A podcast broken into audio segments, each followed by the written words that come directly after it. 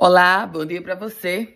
Terça-feira, 30 de maio de 2023, chegamos com as primeiras notícias e o Rio Grande do Norte teve um aumento de 23% nos registros de casos de estupro de vulnerável neste ano. Minha gente, o estado do Potiguar teve um aumento de quase 24%. Esses dados foram divulgados pela Coordenadoria de Informações, Estatísticas e Análises Criminais. Até o momento, 295 ocorrências de estupro de vulnerável foram registradas pela Secretaria Estadual de Segurança e Defesa Social. Esse número representa quase dois casos por dia em solo potiguar. E uma mulher foi condenada por matar uma adolescente na Paraíba. E detalhe, foi presa na Grande Natal. A Polícia Civil prendeu em Parnamirim uma mulher de 43 anos condenada pelo homicídio de uma adolescente de 17 anos na cidade de Bahia, na Paraíba, um crime que aconteceu em 2011. Segundo a Polícia Civil, o crime foi cometido por, um revol por uma faca e contra essa mulher também existiu um mandado de prisão por roubo realizado em Natal. A mulher foi presa na Operação Rastreio.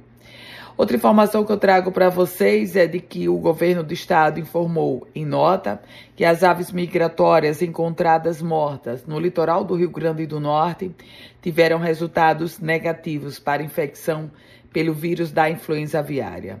De acordo com o executivo estadual, as aves apareceram sem vida em Pirangi, Sagi, Barra de Macharanguape e no, na praia de Búzios. Dez bairros de Parnamirim ficarão sem abastecimento de água temporariamente. A Caerne suspendeu o, serviço de abastecimento.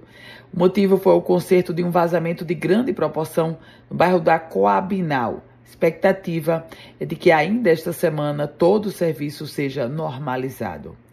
E uma comissão montada para apurar a conduta de cinco policiais penais por terem realizado uma reunião com duas apenadas na cadeia pública de Ceará Mirim, determinou o arquivamento do caso, destacando que os servidores não cometeram qualquer violação.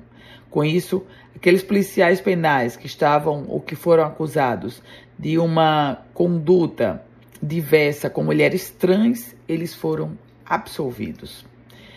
E um relatório divulgado pelo Ministério Público revelou que um dos pastores associados ao PCC no Rio Grande do Norte movimentou mais de 200 milhões de reais ao longo de 18 anos através de 215 contas bancárias.